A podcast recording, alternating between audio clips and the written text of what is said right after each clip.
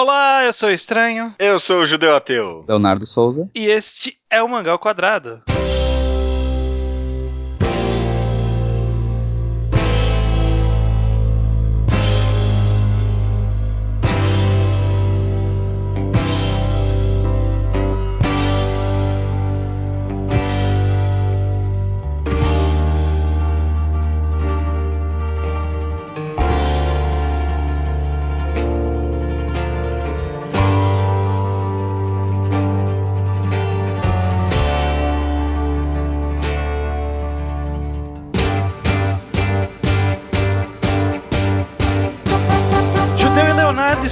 Aqui reunidos para mais um Mangal Quadrado. Estamos sim, estou empolgadíssimo. Como, como foi a semana de vocês? Foi bem, cara. Até que foi bem. Obrigado. E a sua?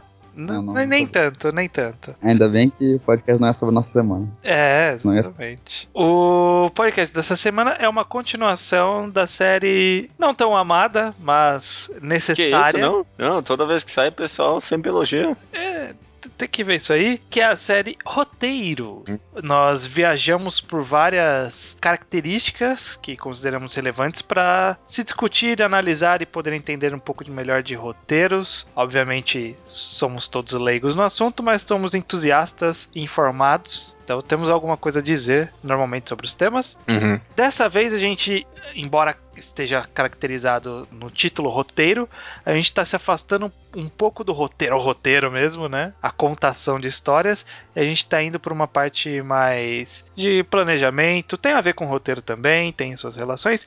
Que é caminho dos personagens. E estamos começando falando sobre criação de personagens. Sim, sim. Só para reafirmar, acho que esse episódio específico a gente vai falar mais do que nos outros, sim, um pouquinho sobre criação de fato, né? Tipo, mais a perspectiva do autor. E aí a gente não tem conhecimento, tipo, ninguém aqui é formado nisso. Nem eu nem vocês tramos somos escritores, o Leonardo no caso é, né? Mas a gente lê muito, então no mínimo a gente vai falar sobre o que, como a gente gostaria que fosse, né? Entusiastas informados. Tá Sim, certo. E, tem, tem bastante coisa na internet sobre criação de personagem. Eu já vi bastante pessoas comentando a respeito Sim. sobre o que é um personagem bom. Então o que a gente vai querer discutir aqui não é sobre a apresentação do personagem, não é sobre o desenvolvimento do personagem, e sim do processo de concepção dele mesmo, né? Então, desde a idealização até a estruturação, como ele vai ser encaixado no roteiro. E ninguém melhor para guiar esse papo do que o pai desse quadro, que é o Leonardo. Então, existem várias formas de se criar personagem. Todo autor tem a sua forma de fazer. Eu até já criei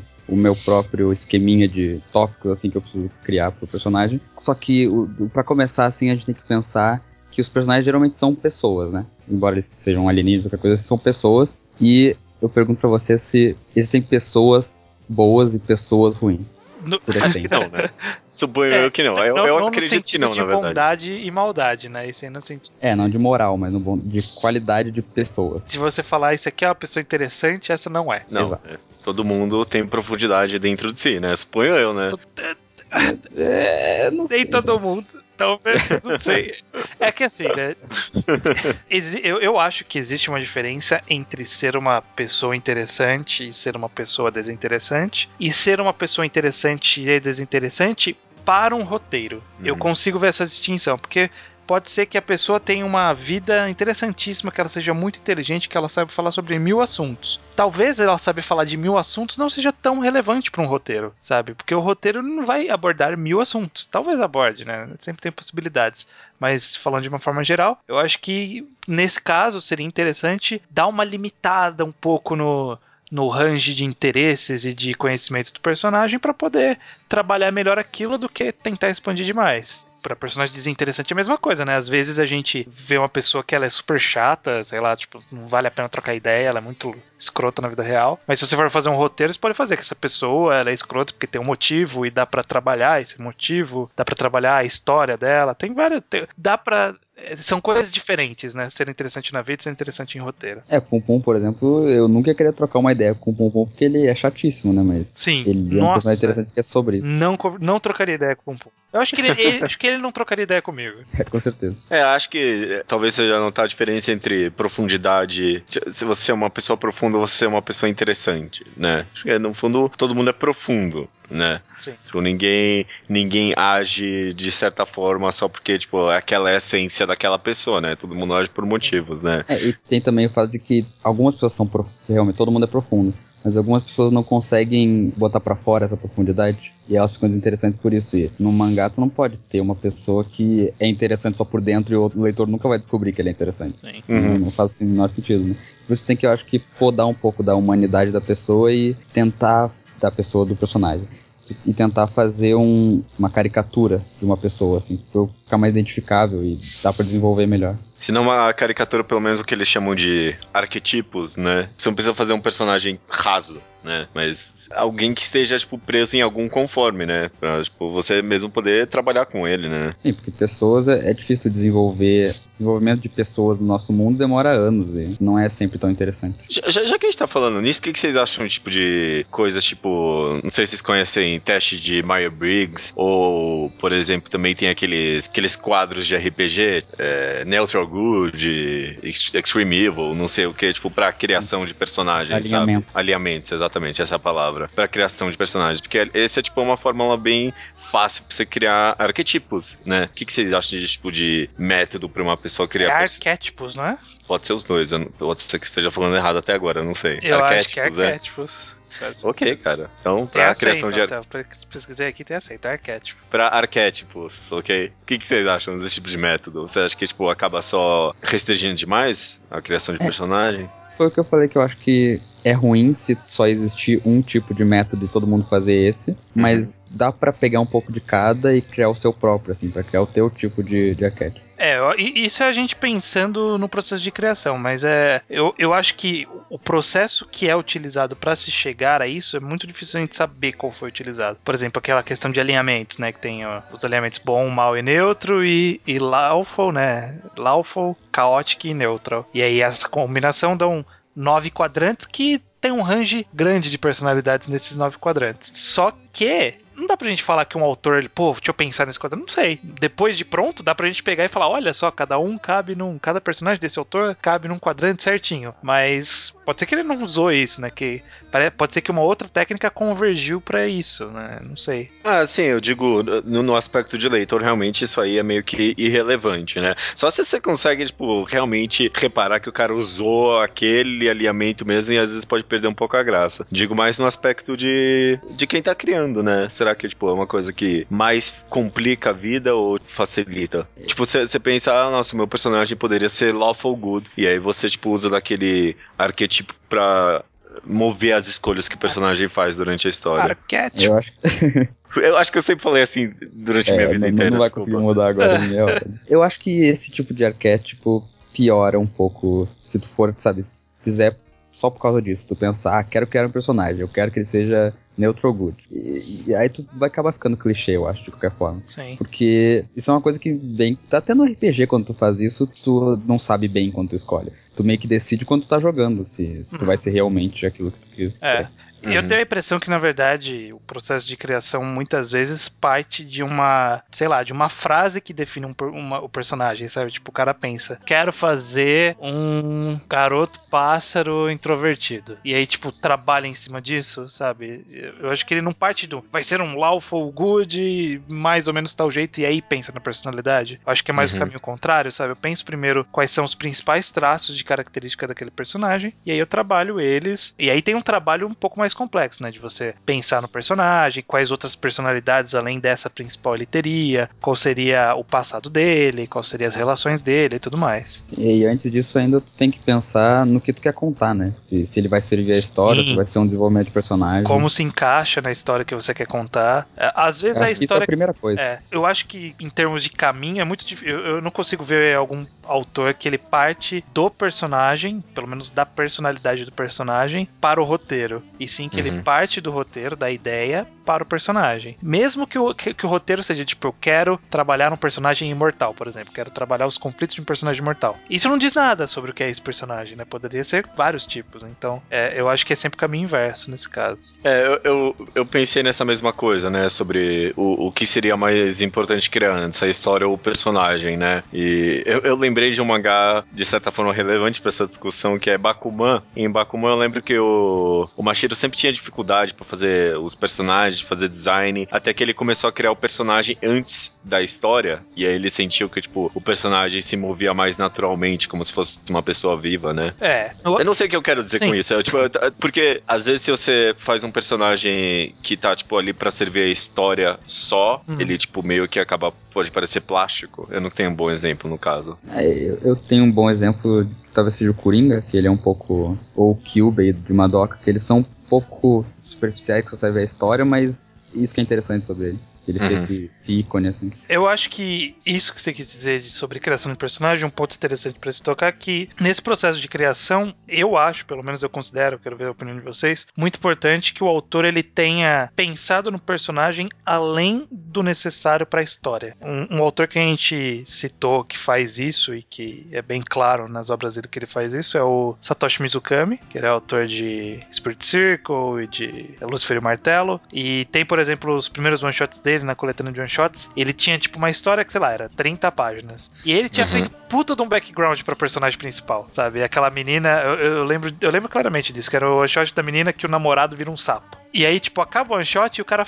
tem umas anotações assim depois do coisa, sabe? Tipo, ah, essa menina ela fez tal coisa, ela conheceu esse cara em tal lugar, ela gostava disso, ela quando ela saía fazer aquilo. E tipo, são coisas que são irrelevantes para a história, mas são relevantes para determinar a personalidade da personagem e a partir dessa personalidade mostrar como ela vai agir quando surgir um conflito da história, sabe? Uhum. Eu, eu, eu, entendo, porque às vezes você pode, tipo, planejar uma história nos mais minuciosos detalhes do começo ao fim, mas você, tipo, não vai estar tá nessa história, sei lá, a forma com que um personagem vai estar tá sentado, sei lá, né? A forma com que o personagem vai olhar para as outras pessoas, né? Sim. Às vezes você tem ali decisões pontuais, né? Mas a forma como o personagem vai se portar até chegar àquele ponto não vai estar, tá, tipo, esclarecido ali, né? Então você tem que ter um personagem muito vivo, né? Pra poder representar ele como uma pessoa real, né? Sim. É, eu acho que isso é a primeira coisa que a gente vê no personagem, né? Que é, muitas pessoas chamam de ação do personagem. Que é como que ele vai se portar perante ao mundo, assim. Uhum. É, claro que o visual geralmente é a primeira coisa que a gente vê, né? Mas a gente vai falar muito do visual aqui. Mas a ação é, acho que é uma das partes mais difíceis porque tu tem que capturar um tipo de humanidade muito específica para conseguir deixar ele ele com sabe variações de humor e tudo mais fazer daquela daquele personagem que você criou do nada parecer uma pessoa real de verdade né? Sim. né parece algo muito difícil de fazer porque você só sabe a forma com que você age né você não sabe como a, a forma que as outras pessoas agem só vendo elas né e aí que entra o trabalho do, do autor de ele saber planejar melhor como ele vai seguir com a história dele porque é muito importante que a reação dos personagens, do, do personagem que ele criou, né? cada personagem uhum. individualmente, seja consistente com o que ele foi criado e que seja relevante para pro roteiro. Então, muitas vezes, por exemplo, a gente vê um personagem agindo de um jeito que a gente. Pô, mas por que, que ele agiu desse jeito? Obviamente ele agiu desse jeito porque favorecia o roteiro. Só que não é legal você ver um personagem não agindo do jeito que ele, que ele costumaria agir só pro roteiro poder andar numa direção que o autor quer. Ele tem que ter essa sinergia de unir os dois. O, o roteiro levar o personagem e o personagem levar o roteiro. Esse é um trabalho muito complexo complexo de você vincular as ações do personagem, as ações que condizem com a personalidade que você criou, com o que você quer contar da história. Uhum, uhum. E, e, às vezes isso mesmo ele nem precisa seguir a linha do personagem, o personagem faz sempre a mesma coisa. Uhum. Por exemplo, no, no Assassination Classroom, o Nagisa ele era um personagem interessante até no começo, mas eu acho que ele ficou bem mais interessante a ação dele quando ele começou, quando ele tentou matar o professor aquele pela primeira vez e ele toma mais atitude, assim, pela vida. Ele não tinha tanta relação com a história, assim, e, mas só o fato de ele agir diferente do que ele era antes, ele levou ele pra uma personalidade mais mais interessante mesmo de acompanhar. Uhum, uhum. Um, um, exemplo ruim para mim, talvez, é Gantz. Gantz, ele traz uma personalidade bem rica até para os personagens da forma como eles se movem, da forma como eles, tipo, na ação deles com o mundo, mas aí vira e mexe eles tomam umas decisões que é tipo, é, é claro que isso aqui é pra mover a história, sabe? Não tem nenhum outro motivo. Uhum. Um autor que ele diz ativamente que, que ele faz, é, que ele deixa o roteiro livre justamente para os personagens guiarem o roteiro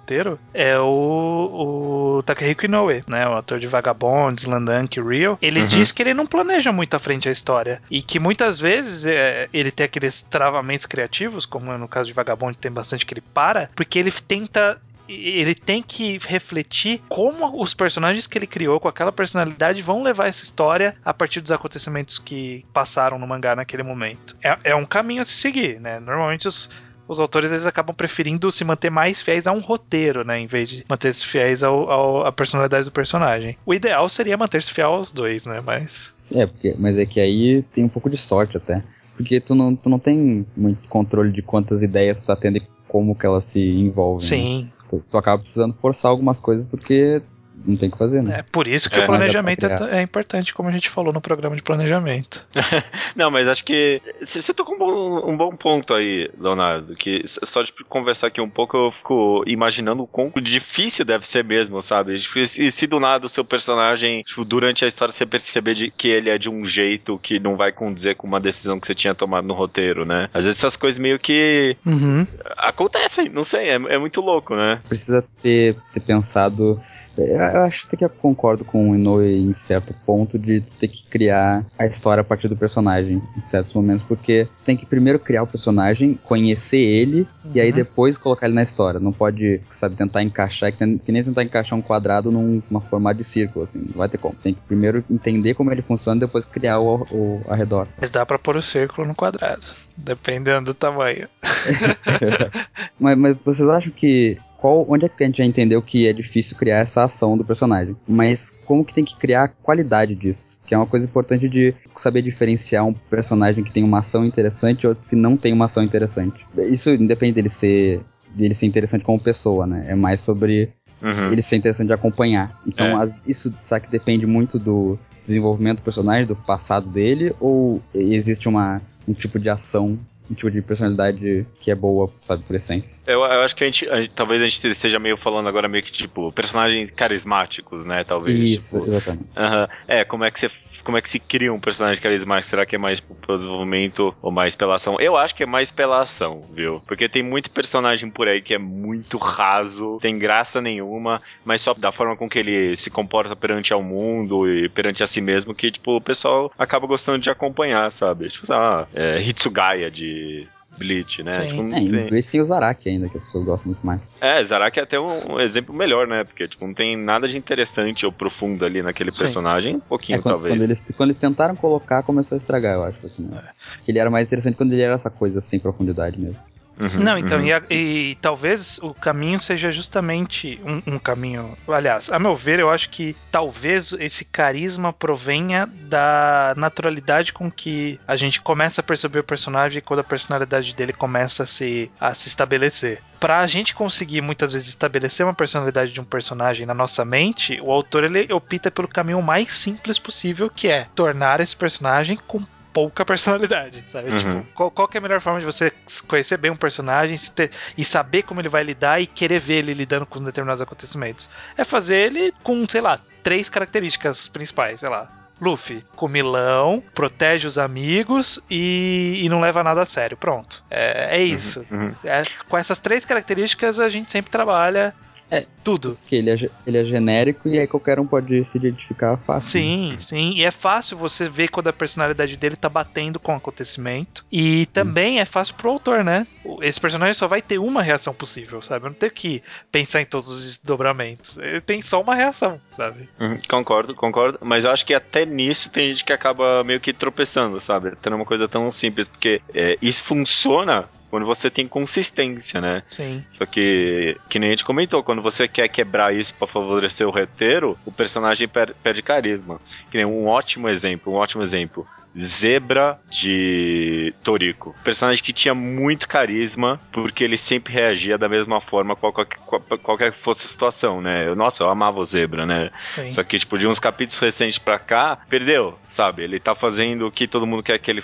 Ele era, tipo, um personagem livre, assim, não ligava para nada para ninguém. Só que agora, para favorecer o roteiro, ele tá concordando com tudo e, tipo, faz o que tem que fazer e Sim. não questiona nada, né? E aí, tipo, perdeu o carisma, sabe? Tipo, não tem nada naquele personagem que me atrai mais. Sim. Esse exemplo eu não, não li Toriko até esse ponto, mas esse exemplo me traz uma ideia que eu tenho de. E geralmente personagens carismáticos são mais questionadores, assim, que eles questionam mais a autoridade, eu tenho essa impressão por exemplo, no Star Wars, o Han Solo é o que todo mundo adora, o melhor personagem de Star Wars, porque ele é o cara malandrão e questiona a autoridade, tá nem aí com tudo. Talvez tenha alguma relação com isso, não sei se vocês sentem o mesmo. Eu, eu acho que é só um arquétipo que é.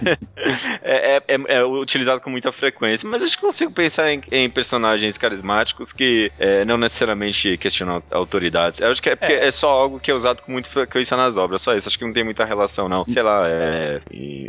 One Piece, o resto do bando ali, tipo, sei lá, o Zop é muito carismático, o Nami é muito carismático, a maioria dos personagens são carismáticos por eles serem rasos, né? Sim. Mas, tipo, nem todo mundo ali tem esse, esse arquétipo específico. É, mas eu acho. todos são piratas, né? É, mas eu acho que o, o, esse personagem mais livre, né? Esse mais carefree, sabe? Tipo, ah, braços abertos em rumo à liberdade, esse tipo de coisa, é um tipo de personagem que é muito mais fácil de você se identificar e de você gostar de acompanhar e tal, de chamar mais atenção, do que o personagem que é mais introvertido divertido, ou talvez um personagem que até seja chato, né? É, uhum. É, é, bem mais difícil você. Eu não sei, eu não sei exatamente porquê, mas eu, eu, tenho essa sensação que as pessoas gostam menos dos personagens que são mais emburrecidos e mais. Mais aborrecidos não, né? Mas tipo, mais introvertidos, mais bravos, mais frios do que o personagem que é mais, mais livre. Tem, um, tem, tem, uma diferença aí que é o, que é o, o livre e frio, que é aquele cara, tipo, sei lá, o Vegeta, o, sabe, que, que eles gostam também. Tipo, ele é frio, mas ele também é, é, é livre e chama atenção, que é, que é o cool, oh, o cool, né? Cool, né? Eu pensei em Zoro de One Piece, né? O Hibari de Reborn, nossa, trouxe Reborn para esse podcast. Sim, sim, eu acho que talvez isso tenha a ver com essa coisa de eles serem pessoas até certo ponto, de que a gente gosta mais de conviver com pessoas assim. Sim. É mais interessante com pessoas mesmo. Sim. É, e também tem, eu acho que tem a ver com realmente identificação, de você, de todo mundo querer meio, ser meio assim, sabe? Todo mundo quer ser carefree, todo mundo quer ser, ah, não importa a sociedade, eu, tipo, eu faço as coisas do jeito que eu quero, sabe? Sim. É, e o personagem tem um pouco de independência também, acho que faz a diferença. Por exemplo, no, no Batman, o último filme do Batman, ele, o Bane, ele era um personagem interessante até, do, no começo do filme. Mas aí ele deixou de ser interessante quando ele deixou de ser independente, quando ele começou a ter que responder a alguém. Sim, uhum. sim, é. É, liberdade que é tipo uma característica tão inerente ao ser humano, né? Tipo, a essência do ser humano. Sim. Acaba ressoando forte com as pessoas. In acho um bom ponto, sim. Inclusive, eu acho que é uma pergunta válida da gente discutir aqui sobre as criações de personagem, que eu acho que é talvez o trabalho mais ingrato do autor, porque é difícil enfrentar o público com, com essa característica, que é fazer um personagem que ele, o personagem, é chato. Sabe? Tipo, ele não é um personagem chato de se acompanhar, mas ele é um personagem chato no mundo. Vocês não acham que isso é uma coisa. É, é uma tarefa muito complicada do autor conseguir entregar isso e, e ser perceptível para as pessoas que, ó, esse personagem ele é chato no mundo, mas eu adoro acompanhar a história dele. Eu acho que isso envolve bastante desenvolvimento, porque se o personagem ficar chato até o fim, eu acho que realmente vai ser difícil as pessoas gostarem, né? Sim. Independente da qualidade. Eu acho que o Evangelho, por exemplo, todo mundo reclama do Shinji. Uhum. Não quer dizer que ele é um personagem ruim só porque ele é muito chato. Eu acho que mais com o desenvolvimento ele evoluir, ele se transformar em uma pessoa mais. O, em Hoshino Samidari tem isso, o protagonista ele era bem chato no começo, e ele foi ficando mais interessante porque ele começou a ter mais variação de humor e, e sorria, as pessoas até estranho quando ele começa a sorrir mais. Sim. É, eu, eu, eu acho que tem desenvolvimento sim, mas acho que o desenvolvimento vem mais porque, tipo, não tem por que você colocar um personagem chato para aquele mundo se você não vai fazer alguma coisa interessante com ele, né? Sim. Não tem porque você colocar um personagem chato ali só e continuar com ele chato até o fim da história. Uhum. Mas eu acho que o trabalho de fazer um personagem chato é realmente ingrato, que nem você falou isso, né? É. Porque a gente comentou até agora de personagens carismáticos, né? E, e o quão, entre aspas, é fácil fazer isso, né? O quão fácil é construir um personagem raso e que não tenha, e que tenha características genéricas, né? Agora, pra você fazer um cara que tem características mais específicas e seja identificável ao mesmo tempo, né? Uhum. Aí é mais difícil. A impressão que eu tenho é que a gente falou que para alguns personagens é fácil você emburrecer as, a personalidade dele, né? Deixar, sei lá, três características simples e, e só. E a impressão que dá é que pro chato não dá para você parar nessas três. Você tem que fazer uhum. mais características o suficiente para ser interessantes outros aspectos, né? Porque o cara que é só chato por ser chato, ele vai ser um personagem chato mesmo, sabe? Tipo, ele não tem outro, outro traço de característica que não é ser que não, não, não é ser chato, sabe? Ele não consegue é, não ser chato. É diferente de ser cool porque você é cool. Sim. E aí as pessoas vão gostar de você porque você é cool. Agora, se você é chato porque você é chato, as pessoas não vão gostar de você porque você é chato. Sim. Né? tem que ter uma construção. Como, por exemplo, um caso que eu gosto bastante é, emblemático nesse sentido de ser chato pra história, pro, pros, pro mundo da história, mas não ser chato na história, é o. Eu esqueci o nome dele, mas é o cara que fica paraplégico em Real. Takahashi. Takahashi. Uhum, ele uhum, é um personagem que. Ele é uma pessoa chatíssima, uma pessoa escrota. E, e não é aquele escroto Frank Underwood, sabe? Tipo, ele é escroto, mas ele é legal. Não, ele é escroto e ele é chato, sabe? E, mas é uma história muito interessante você acompanhar pelos desdobramentos, de como lida, como a personalidade dele lida com os conflitos que surgem e tudo mais. O porquê ele é chato, né?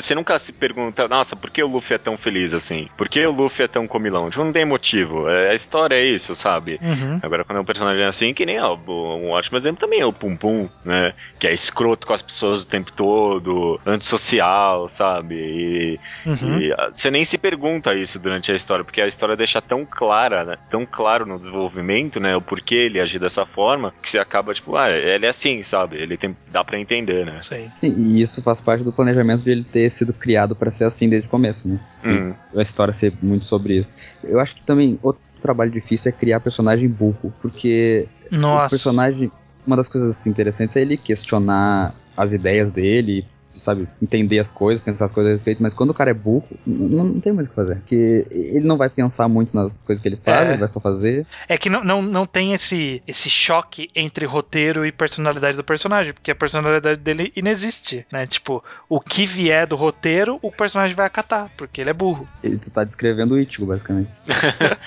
é, mas é, é porque, mas é porque tipo, não existem pessoas burras na vida real sabe? É, existem pessoas humildes, pessoas não, ignorantes, ignorantes né? Existem pessoas ignorantes, né? Mas qualquer pessoa que você coloca um conflito na, na frente dela, a pessoa pensa naquilo, Sim, né? É possível você ser ignorante e ter um conflito interessante, como é o caso de Vidas Secas de, do Graciliano Ramos, olha aí. Uhum. Os personagens são todos ignorantes. Né? São pessoas simples. simples e, uhum. e, elas têm os seus conflitos no, no, no, livro, que são conflitos que condizem com o mundo deles, com a personalidade deles e tudo mais. É, e, e, e tem a ver também.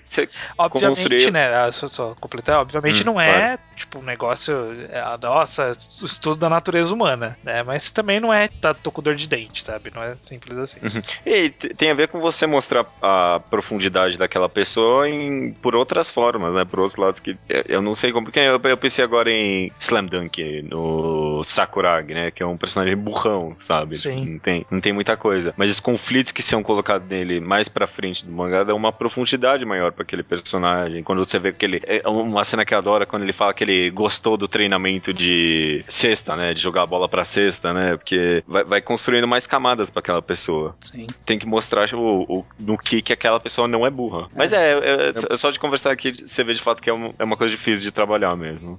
É, talvez, que nem o personagem chato, ele tenha que aprender coisas e se tornar um pouco menos burro. É. Desenvolver alguma inteligência nele. Uhum. Talvez, talvez. Um, um, tópico aqui rapidinho que eu. É porque é um tópico profundo, eu queria só levantar rapidinho e já baixar a bola. É sobre representatividade em personagens, né? Porque hoje em dia a gente fala, fala muito sobre isso, né? Ah, sei lá, mais personagens negros, mais é, personagens mulheres mais ativas e tal, esse tipo de coisa, né? Uhum.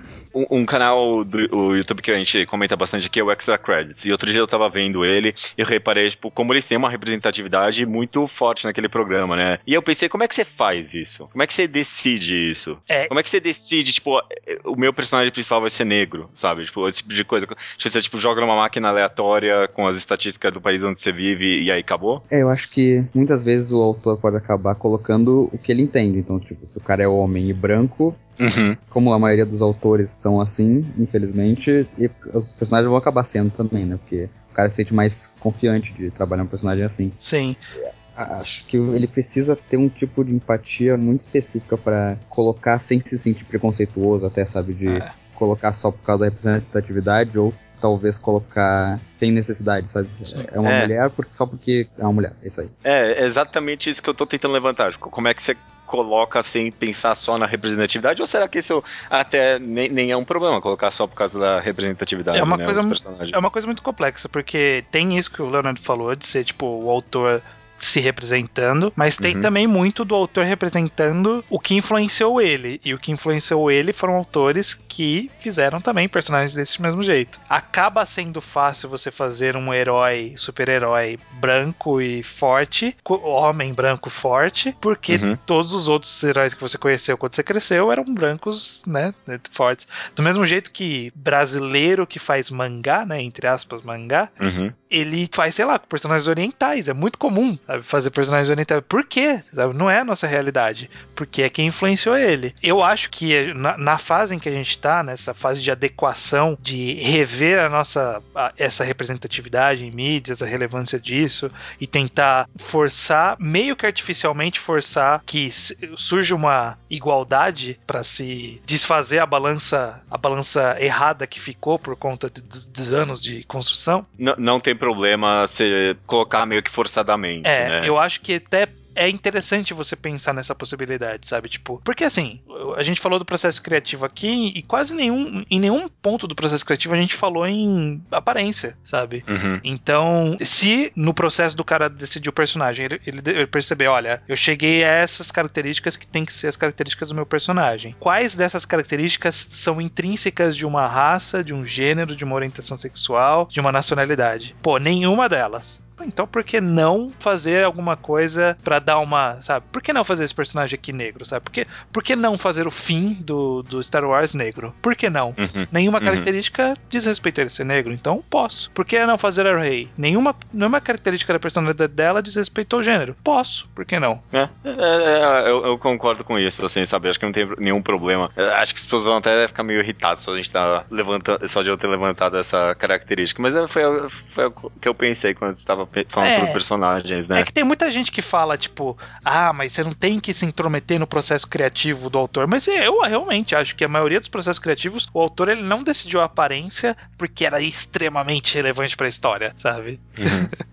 É, não sei E- que a história seja sobre isso, né? A não ser que a história Sobre- seja sobre isso, né? Você não... Sobre representatividade. Tipo, Mad Max, por exemplo, os Furiosos não poderia ser um homem. Não, porque justamente era, era exatamente o o ponto que ele queria fazer. Uhum. Não, é isso, é isso. Vamos pro próximo tema, porque não, isso rende bastante, eu acho. É, voltando um pouco pros conflitos que a gente tava falando um pouco antes, eu- vocês acham que existem conflitos que nem pessoas que são bons per se, assim? Conflitos que são bons pra um personagem, você diz? Não, que são pra qualquer personagem, mas, por exemplo, quando o autor cria o conflito, o que, que ele tem que pensar pra criar um bom conflito? Porque antes de ele estar dentro Uhum. da história, ele não tem relevância, então tu tem que pensar nele sozinho. Aham. Eu acho que quando você. Porque essa é uma pergunta a mais se você tá fazendo uma história ao estilo Takehiko Inoue, né? Uma, estilo, uma história mais character driven, né? Uhum. Hum, Como é que os personagens vão reagir a, certa, a, a certos conflitos. Pra mim, o conflito mais interessante que você tem é quando se você tem, né, de fato, um personagem bem estabelecido, algo que contrapõe a tudo aquilo que aquele personagem representa, né? Sim. Então, sei lá, por exemplo, um bom conflito pro Luffy é de fato alguém Cruel. machucando os- alguém cruel, alguém que machuca os amigos dele, né, e tudo mais, né? Alguém que é, exatamente, alguém ditador e tudo mais. Na verdade, eu acho que, que o, o conflito, ele, ele, ele deve ser aquele conflito que quebra o status quo, sabe? Uhum. Seja ele qual for do, daquele personagem. Então, se o personagem, por exemplo, ele quer ser uma pessoa que, que não quer que nada aconteça na vida dele, coloque algo pra acontecer, sabe? Então, é, é- que é o conflito mais comum dessas, desses personagens depressivos que a gente conhece, né? Tipo, Moribun Tarô, Pum Pum, É, e, e, e, talvez em certo aspecto seja algo que coloque o, pré, o próprio personagem em conflito, né? Sim. Hum, que nem, é que nem, é, é, por exemplo, um conflito ideal pro Luffy não é, tipo, alguém que tá machucando os amigos dele, porque aquilo só reforça o personagem, né? Exato, eu ia dizer isso. Seria legal se fosse, sei lá, alguém que desafiasse a mente dele, por exemplo. É, é que nem um ótimo exemplo no próprio One Piece é quando o, o Zop confronta o Luffy, né? Porque aí você tem, ó, qual é o valor mais importante para aquele personagem? Os amigos. E agora ele tem um amigo que tá indo contra ele, né? Então coloca o próprio personagem em conflito. Isso é interessante, né? Não alguém que, tipo, só, ah, tá ok, esse cara protege os amigos e agora tem que proteger, né? Sim, por isso que é uma das umas partes mais elogiadas, né, da história. Bem como hum. um dos vilões que é mais interessante do mundo de One Piece, já que a gente tá no One Piece de exemplo, é o Barba Negra. Porque o que que ele é? Ele é praticamente o Luffy, só que ele é mais ativo e um pouco mais cuzão com as outras pessoas, mas ele tem um bando de amigos, ele tem um objetivo, ele é uma pessoa vulnerável, tanto quanto o Luffy é vulnerável naquele mundo onde as pessoas são é, super destruidoras, né? Até que ele deixou de ser quando ele ficou muito fodão. Mas é, é um personagem interessante para ter um conflito, porque ele tá ali bem próximo do que é aquele personagem. Uhum. uhum. O interessante é realmente, você, quando você tem um personagem bem estabelecido, é você tirar ele da zona de conforto, né? Sim, uhum. exatamente. Eu tava pensando em, em personagens que são criados a partir de um conflito, assim com o conflito inicial, sabe? Que o personagem carrega até o fim, tipo o Pum Pum mesmo. Tipo o Koro Sensei. Tipo o Koro Sensei, talvez.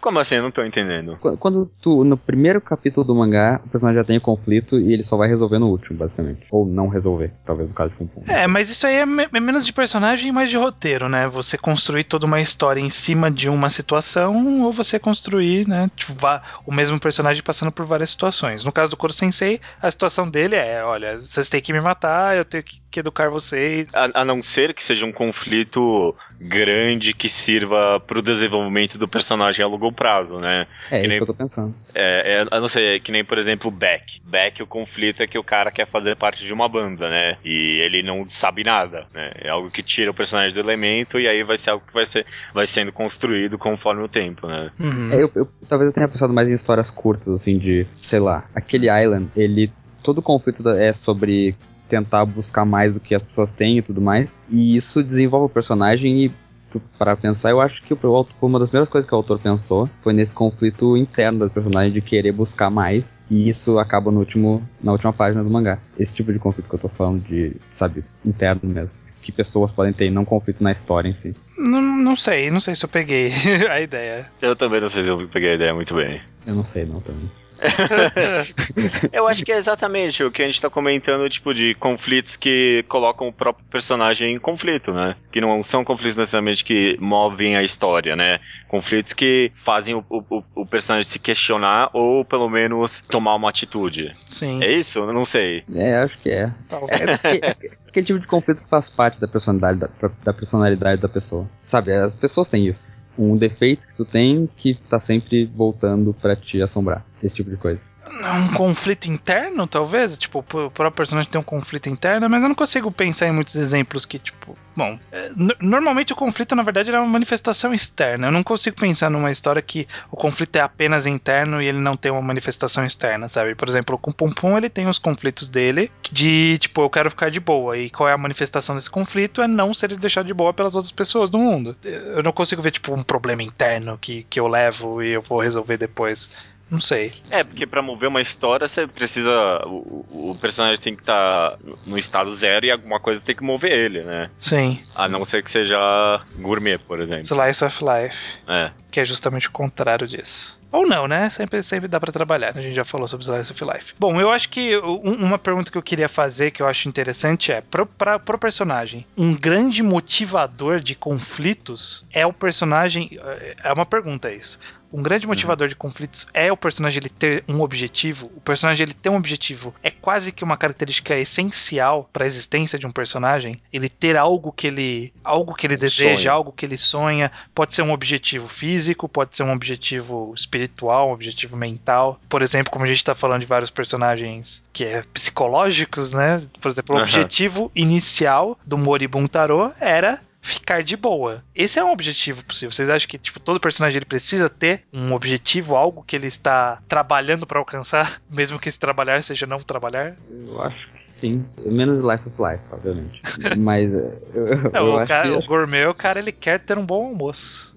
É um bom objetivo esse. Eu acho que talvez não. E, então, porque... eu coloquei essa pergunta justamente porque eu, tô, eu, eu tentei pensar em personagens é. sem objetivos. E os personagens sem objetivos que eu penso é que o objetivo é não ter objetivos. É, porque... porque... é uma coisa ativa, sabe? Eu uhum. quero não ter objetivos. Eu quero ficar de boa. Porque, essencialmente, eu, eu, não costumo olhar com olhos muito bons quando um personagem tem um objetivo muito fixo numa história, sabe? Até, sei lá, Koku no Hito, sabe? Depois ele tem um objetivo de escalar a montanha mais perigosa do mundo, sabe? Fica muito claro e às vezes, é, por que você não mostra isso de forma mais sutil durante a história, né? Porque, tipo, o personagem tem que ter algo tão escancarado assim, mas eu não consigo pensar em personagens sem objetivos, né? Porque ninguém, ninguém se move por nada na vida o também. O talvez não tenha objetivo. Ah, ele é. tem objetivos abstratos, né? Tipo, proteger os amigos.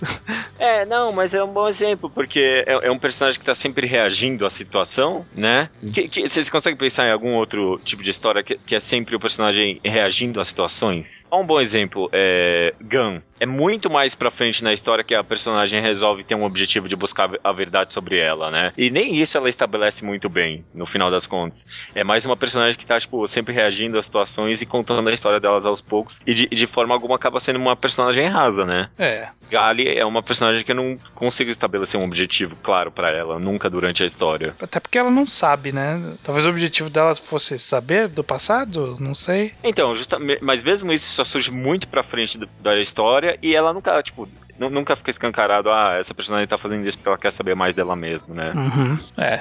É, porque isso é um, é uma regra meio que a gente bota, né? De qual é o objetivo desse personagem. Que às vezes o autor não, não pensou num objetivo específico, assim. Até porque fica chato, porque daí as únicas opções que tem é ele vai cumprir o objetivo ou ele não vai. Mas o, o, que, o que na vida não é um objetivo, sabe?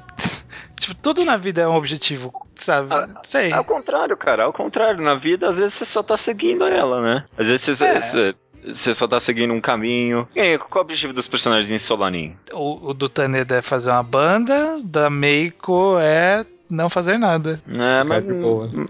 Mais ou menos, né? É, Porque ela, é. ela, alcança esse objetivo no, no, primeiro capítulo do mangá e aí, tipo, o, o resto é o que a história aí tem que pra tá. O, gente, né? o objetivo vai ser relevante. Tipo, a gente tem micro-objetivos na vida, às vezes são grandes objetivos, mas, tipo, tudo tem um, um porquê, sabe? A gente toma determinadas ações por algum motivo, sabe? Sei lá, você vai trabalhar porque você tem o objetivo de sobreviver, mesmo que você não vá fazer nada, sabe? Você tem que ter dinheiro para poder ter comida na sua casa. É, é um micro-objetivo. O, que eu quero dizer, talvez, com essa conversa é que é muito complicado você estabelecer um personagem inteiro só num objetivo, né? Porque aquele personagem vai estar sempre reagindo a outras situações que estão fora ah, daquele objetivo ah, que ele quer alcançar. Assim.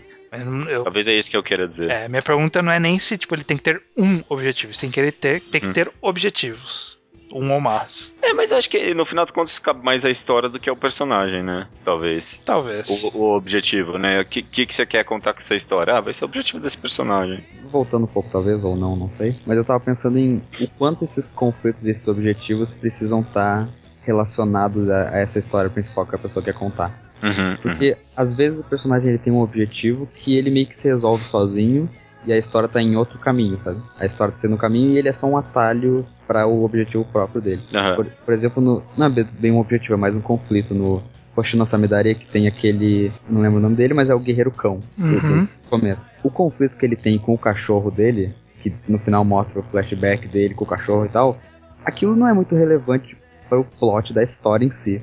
E eu acabei achando um pouco chato isso quando eu tava lendo, porque eu não me importava com aquilo, sabe? Não era importante pra história. Não sei se você consegue pensar em mais exemplos, assim, de coisas que o, ob o objetivo ou o conflito não faz diferença muito na história, mas serve pro personagem só, sabe? É, o, eu, eu, eu consigo pensar em muitos exemplos, mas os exemplos que eu penso não são negativos, assim, que nem esse. Por exemplo, Full Metal Alchemist. Eu nem acho que esse é negativo também.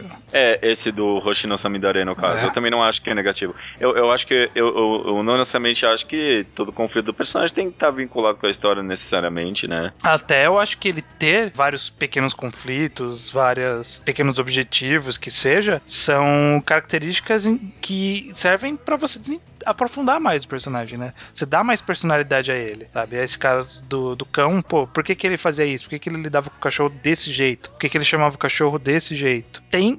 Disse alguma coisa sobre aquele personagem, principalmente quando a gente teve a explicação daquilo, né? São traços, uhum. são traços interessantes de personalidades que podem ser utilizadas tanto para desenvolvimentos futuros como para desenvolvimentos passados em flashbacks, explicações de personagem e tudo mais. E também não tem como tudo que o personagem faz toda hora tá movendo a história sempre, né? Sim. É, é literalmente impossível isso. Então, a, alguma atitude, algum pequeno movimento que o personagem faz não vai ser relevante para a história e muito provavelmente vai contar muito sobre aquela pessoa, né? Sim. É, eu, eu geralmente prefiro quando tem mais relevância para a história, mas realmente É. não tem como fazer isso o tempo todo, né? Porque impossível. Até fica artificial, né? Se você fizer tipo, nossa, mas tudo que esse cara tem, faz tem relevância pro universo, sabe? E até pensando no grande roteiro, no- na grande história, é muito cansativo, sabe? Quando o plot tá movendo toda hora, todo capítulo sempre. Tem que ter, tipo, um pouquinho de pausa, né, pra história, né? É, mas aí, por outro lado, a gente tem o Pegasus do Pum, né? Que ele desenvolve o personagem. Não, mas aí aquilo. Aí é porque aquele personagem era ruim. Mas no mesmo Pum Pum tem o caso do, do Saeki e do Shimizu. É, é deles que eu tô falando, que pra mim o Pegasus só serve pra eles. né? Não, não, esquece o Pegasus. Tinha várias histórias do Saeki lá sozinho, com o Shimizu, pequenos. Que- Que era um plotinho pequeno separado e depois juntou com o Pegasus. Mas quando era sozinho separado, era muito interessante, não movia em nada o plot, né? Uhum. E Então, contava muito dos personagens. Talvez o importante seja ser interessante, independente da relevância. É, eu acho que no, no final das contas é isso, talvez. Ser, ser interessante. É claro, se não move o plot nunca, é um saco, né? Porque, tipo, você acaba se perguntando porque eu tô lendo aquele programa, né? É Porque eu tô lendo é, essa história.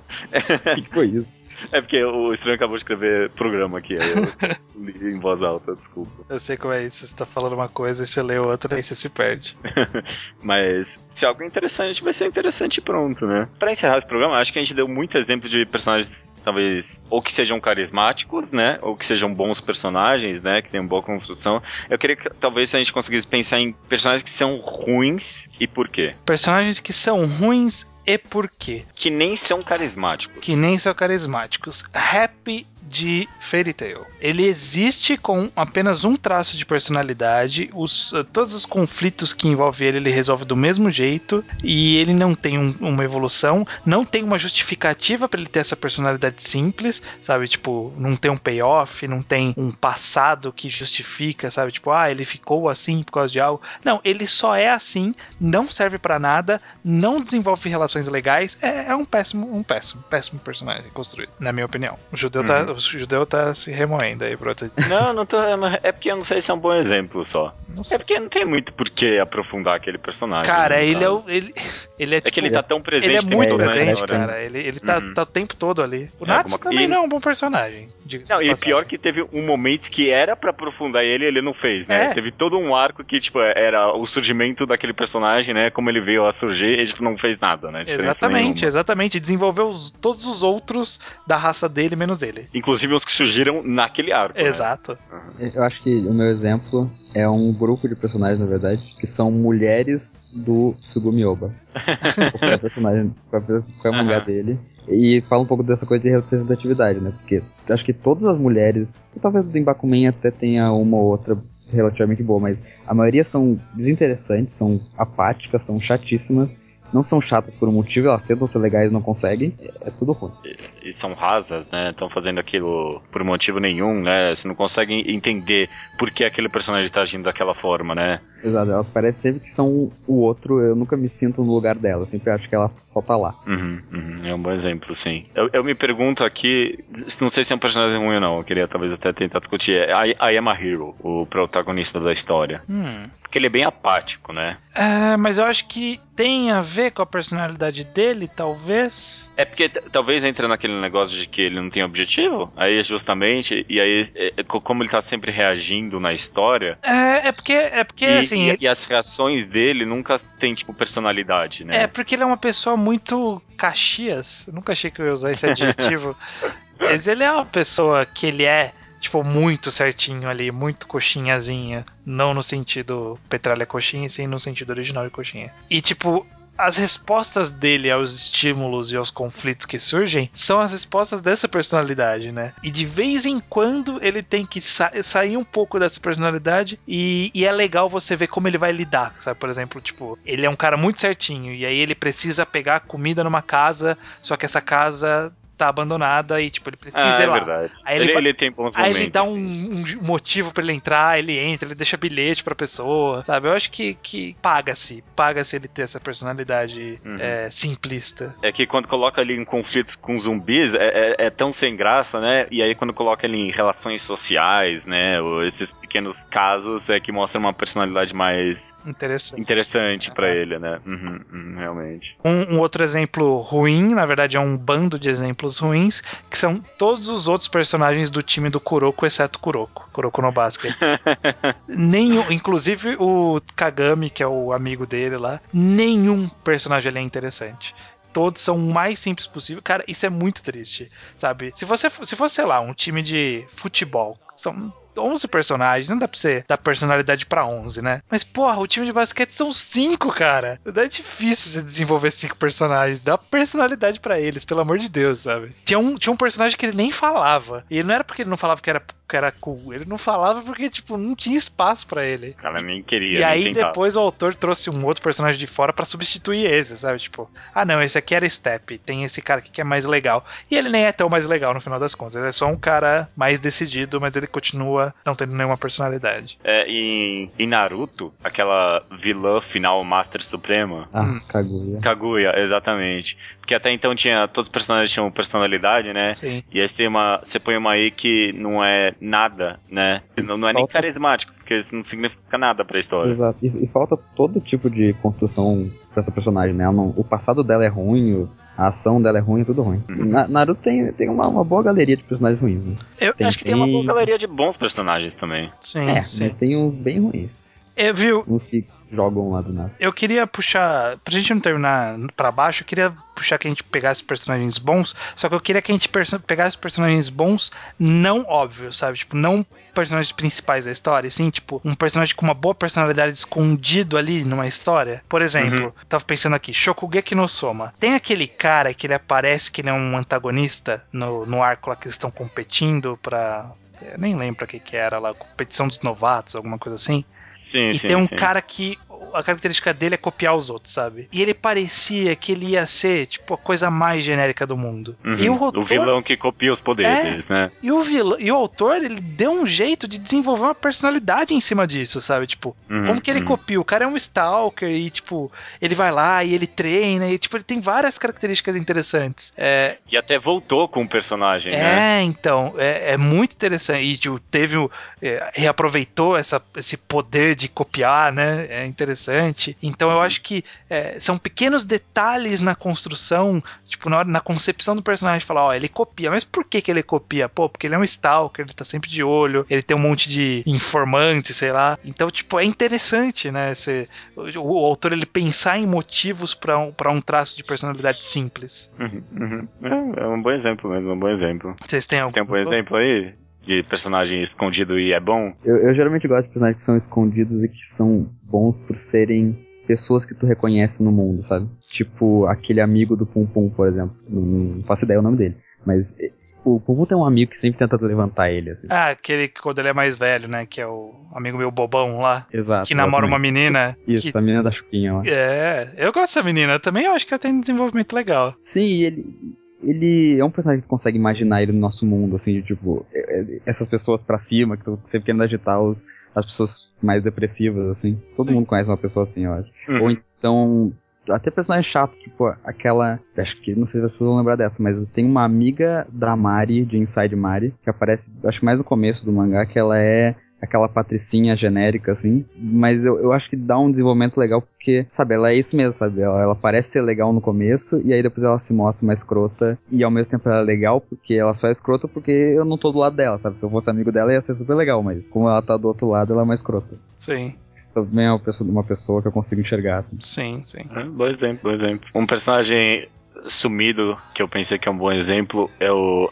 o, o, cara que tem o cabelo de brócolis em Onani Master Kurosawa. Porque ninguém ah. nunca comenta desse cara quando comenta Onani Master Kurosawa, né? Sim. Mas é, era um cara que tinha amizade com todo mundo, gostava de todo mundo. E aí, do nada, o cara coloca um conflito em que ele tem que odiar um cara, né? E, e tem, uma, tem um, toda uma cena ali que o cara, você vê que ele tem um conflito interno, né? O que, que eu faço? E a reação dele mostra toda uma personalidade muito rica, né? Muito, muito profunda pro, pro cara. O, o Yoko, ele é bom nisso, né? De trazer. De, trazer de personagem. personalidade na, nas nuances, né? Sim, tipo, personagem que não é nada, sabe? Tipo, sei lá, a professora que é a orientadora deles do clube de dança lá, do Competitive Dance Club lá. Uhum, uhum. Ela não é nada, sabe? Tipo, ela apareceu em cinco páginas. E tipo, ela tem personalidade, cara. Aquela, uhum. aquela mulher meio largada na vida, sabe? Tipo, ela, ela não é mais tão nova para ser aquelas professoras joviais, mas ainda não é velha. Então ela tá nos trinta e poucos, tá, tá meio, sabe? É, é uma boa personagem também, eu acho. Eu acho que, que, que o Yoko é bom nisso. Até, tipo, uns muitos secundários. É que eu tô. Só consigo pensar no Master agora, mas tinha um cara que tinha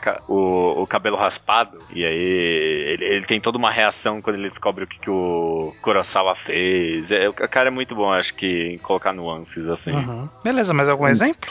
Eu, eu só pensei em Steven Universe porque. É só isso que vocês conseguem pensar agora. Não, então. É porque eu gosto. Mas é porque Steven Universe é muito bom personagem. Ok, é mesmo. ok, é ok, ok. Mas Steven Universe não cabe aqui. É isso, né? Terminamos. Temos um podcast. Temos I get the heat following you. I climb the mountain. I get excitement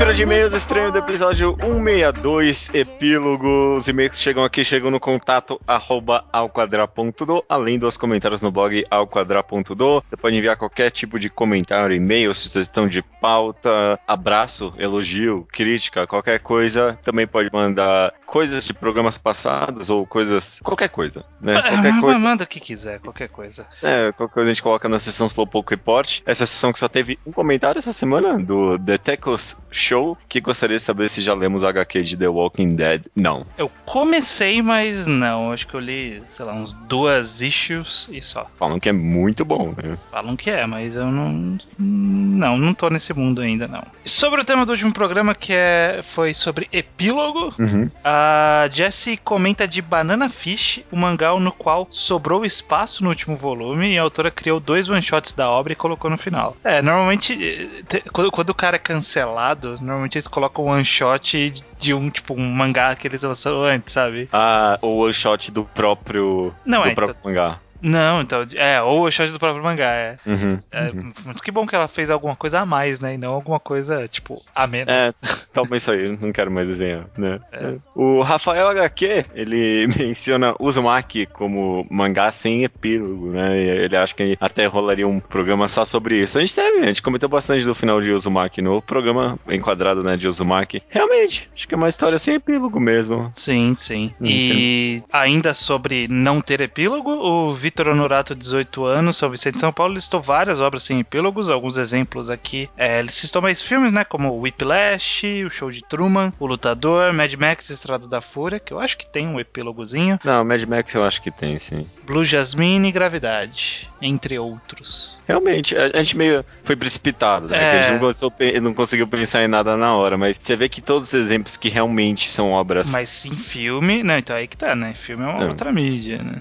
Que é mais curto também, eu penso, sabe? Sim, sim. Mas esses filmes aí que não tem epílogo tem uns finais muito emblemáticos, né? Sim. Sim. Menos gravidade. é, é. Mas Whiplash, o Show de Truman, O Lutador, porra, meu, tem Sim. final, final esses filmes. Sim. Anderson Gomes comenta sobre o livro de Perdidos em Marte, que termina bem no clima, sem epílogo, diferentemente do filme que ele fala que tem um final bem infantilizado e bobão. Ah, é, o final é, é um epílogo que- desnecessário ali. É desnecessário mesmo, né? Eu até pensei, esse talvez seja um bom livro pra uma segunda potência. Quem sabe, né? Quem sabe? Eu nunca li, mas eu, Também eu não. nunca estaria disposto a ler. Vamos ver, quem sabe. O. Vlad Schuller, ele levanta o ponto de que é necessário que todo epílogo tenha um time skip. Em relação ao fanservice, ele comenta que é importante que os personagens sejam afetados pelo desenrolar da trama final, senão vira a Turma da Mônica, em que o universo é resetado ao final de cada história. Uhum, uhum. É. É, porque acho que é difícil fazer um epílogo sem ter um time skip, né? Tipo, alguma coisa, sei lá, uma hora depois, não sei, algum, sei lá, não É. consigo pensar. É difícil, né? Tipo, logo em seguida, tipo, a gente tá todo mundo fudido aqui, ou, sei lá, acabou de morrer alguém e vamos acabar a história aqui, sabe? Tipo, Se vamos resolver que- nossos problemas aqui. Se bem que Full Metal segue meio que essa linha, né? Não é tipo, mata o vilão, página preta 10 anos depois. Tem tipo uma boa parte ali que, que acontece depois que mata o vilão. É, logo em seguida, mas. Tipo, logo em seguida mesmo. É, mas aí depois. É, aí depois tem mais, né, realmente. O Jorge Joestar, 27 anos, contador do Rio de Janeiro, mandou um e-mail falando dos últimos quatro podcasts, né, mas a gente não vai ler aqui. A gente vai comentar só sobre o podcast da semana e ele diz o seguinte, ó. O no Animaster Kurosawa tem um último capítulo meio nada a ver e preferia que não existisse. Agora, a novel, que nem vocês leram, tem sim uma cara maior de epílogo clássico, mas é tão bosta e caga tanta coisa da série que era melhor nunca ter existido. Caraca. Eu nunca não, não li a novel, não. Agora É. fiquei com vontade. Faz um tempo que eu tô pra ler isso aí e nunca li também. Ele comenta, ó. Sei que vocês não leram, mas Yu Yu Hakusho tem uma mini saga após o final, com uns espíritos terroristas muito mais fracos que muitos vilões do começo. É tão desnecessário que nem se deram ao trabalho de animar. Nossa, cara, eu não sabia disso, não. É, eu li, eu li, tá? Eu, eu, faz muitos anos, mas eu li. É, chegando a falar que não existe uma obra que apenas se mata o vilão final e tudo acaba, errado. E aí eles citam um spoiler de Lobo Solitário. É, pois é. Spoiler É. grande pra mim que nunca tinha lido e. Você nunca ia ler também. Vou ler um dia, poxa. Aham, tá bom. Ele termina aqui, ó. E queria que vocês comentassem um pouco do culhão que o autor de Shaman King teve quando foi cancelado. Não acelerou o mangá pra terminar e criou um prólogo que, além de mostrar o futuro dos personagens, te deixava na dúvida de quem realmente ganhou o torneio. Você você acha que é- foi culhão ou, tipo, foi foda-se? Na verdade, reza a lenda que por muitos anos a gente entendeu que era cancelamento, mas não foi cancelamento. Foi meio que, tipo, um acordão dele ali com a Jump que ele não queria mais lançar, sabe? Entendi. Então, na verdade, não foi bem cancelado e aí ele falou, fechou a história. Ele nem fechou a história, né? Tipo, ele falou assim: ah, Uhum. cancelado, então tá aqui. Mas Ele diz, se autocancelou. diz que é. E aí esse final em aberto não é meio culhão, né? Na verdade, no final foi meio covardia. Mas ele retornou à história depois e. E ele fez um mangá epílogo também. Tem um mangazinho que é. O que aconteceu com os nossos filhos, sabe? tipo isso, então. Ah, e depois teve Flowers É, também, né? aí teve continuação que era pegar esse epílogo e transformar numa história de verdade, que ele também cancelou. ele também se cancelou, porque Flowers não acabou e não vai acabar nunca porque ele parou de publicar. Ah, é, teve. É verdade, né? É. Caraca, mano. Cara Esse não... autor é o maior desistidor da história. Derrotista. Caraca, mano, parou todas as histórias. Porque na época que ele parou Flowers, ele parou tudo que ele tava lançando. Era o último, Flowers, era aquele lá dos carinhos que tem as. Não quer fazer, não faz, né? Mas não começa outro, né? É, Nossa, porra, ele já começou outro mangá, inclusive. Boa sorte pra quem é, tá lendo. quem for ler e esperar um final, boa sorte, né? Porque o cara não terminou uma coisa que ele fez. Beleza, cara. Terminamos aqui então o podcast. Tem alguma coisa que você quer comentar? Alguma coisa que você leu, viu? Tá se interessando? É, talvez fosse encaixar no Slowpoke Report, mas eu tô quase, ainda não cheguei, mas ainda tô quase nos atuais de Sengoku Yoko. Tá perdido, né? É, não, eu não achei. É porque assim, falta um volume pouco aí de Sim, sim. tradução pra eu ler. Não achei tão perdido assim, vai. Esse segundo time skip meio que- era necessário. né? Eu Sim. não sei, então. Não acho que cagou tudo que nem o Ruby adora falar e você também não fica muito satisfeito com o segundo. Não sei. É, é que primeiro foi, Primeiro foi bom. é, foi tão bom, né? Eu não sei, não sei o que pensar. É que esse cara sabe fazer um final muito bom, né? Você sabe disso, né? É, Não, não é, sei. é que ele tomou uns caminhos que eu não sei se me agrada, esse negócio dos caras, do futuro futuro, do passado, sei lá. E eu, eu acho que no geral tá tendo um tom um pouco mais cômico demais do que eu queria também. Queria que, tipo, ficasse um pouquinho mais sério, que, que nem tava uma hora e ele tá meio que piada tudo. Eu não é. sei, não sei o que pensar. Eu não, não tenho muito o que comentar, não. Tô vendo, ainda tô vendo o anime lá, Boku Ima e na Imashi, hum. tá tipo 5, quinto episódio, continua muito bom, viu? Muito bom. Se alguém tava esperando, tipo, avançar um pouquinho pra alguém falar que, tipo, ah, não, de fato isso aqui é bom, é bom, é, é muito bom. Eu sei que tá saindo o, o, mangá e ele tá pra acabar o mangá, né? Uhum, tá. Eu até fiquei tá tão interessante que eu fiquei com vontade de ler o mangá, mas é, não, tanto. Porque, tipo, a arte do mangá é pior do que no anime. Os caras deram uma consertada no design do cara no anime. É ruim, tipo, não? Oi? No anime não é ruim? Não, não. Se você comparar umas imagens do anime com a, o design de personagem do cara no mangá, no mangá é mais feinho mesmo. Hum. Os caras deram uma arrumadinha no, no traço dele. Aí, tipo, fica meio. Ficou, uh, tipo é, Shingeki no Kyojin. Exatamente, exatamente. Entendi. Mas, é, Vai esperar acabar. Vou esperar sair no Brasil, na verdade, pra ler isso aí. Vai, esse aí sai pela JBC. Tem cara JBC esse aí. Já estão correndo atrás. Né?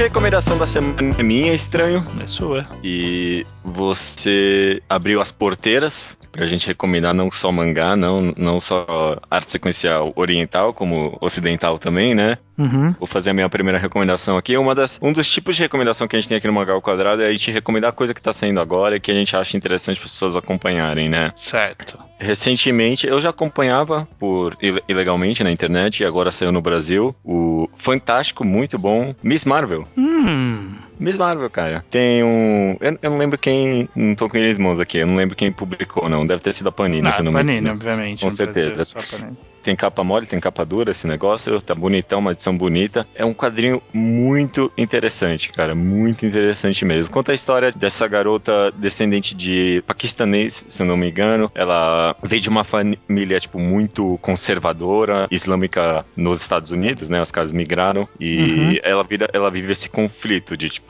ela é uma garota americana dentro de uma família conservadora e vive uma vida meio que liberal, assim, né? Mas tentando manter os próprios próprios conceitos e, tipo, valores uhum. islâmicos, né? E aí um dia acontece um monte de coisa e ela ganha os poderes da Miss Marvel dos próprios quadrinhos, né? Tipo, ela vive no universo Marvel. Conta uma, toda, pelo menos esse primeiro volume, conta toda essa história dela de aprender a lidar com o poder e aprender o que, que ela quer fazer com aquilo, o que representa para ela em termos, tipo, desse conflito de ideologias que ela vive. É uhum. É bem, tipo, conta uma história bem estilo meio Peter Parker mesmo, sabe? Tipo, ah, ela tenta usar o poder e só se fode, sabe? Tenta fazer o bem, ela só recebe bronca da família, tenta fazer o bem, tipo, só dá cagada, sabe? É muito interessante, é, é uma super tão diferente, sabe? Tipo, do que a gente vê por aí, que só por esse conceito, assim, vale muito a pena ler mesmo. E é, tipo, é, é, excelente, sabe? A arte é muito boa e todos os personagens são bem carismáticos, eu achei. E tem um outro meio que estereótipo de personagem ali no meio, mas é, são todos muito interessantes. Acho que é um,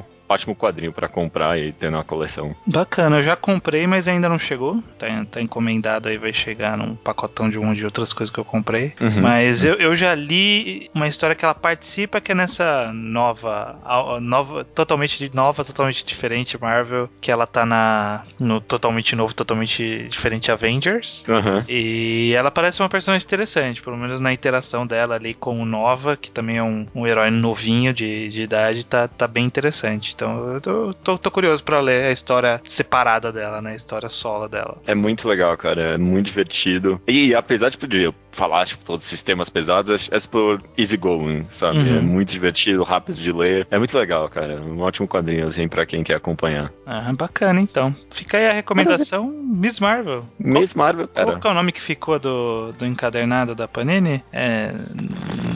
Nada normal. Miss Marvel nada normal. Essa é a recomendação da semana. Beleza, então. Só resta dizer o quê? Até semana que vem.